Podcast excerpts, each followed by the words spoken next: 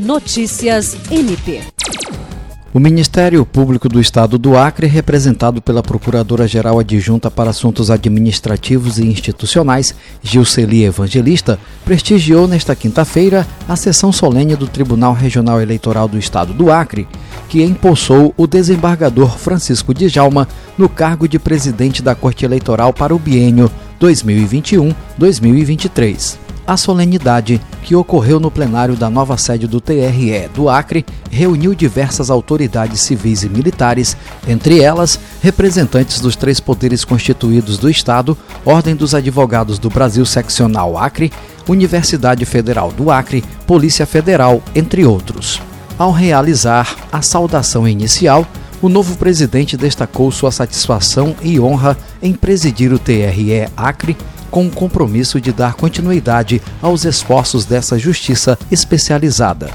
Jean Oliveira, para a Agência de Notícias do Ministério Público do Estado do Acre.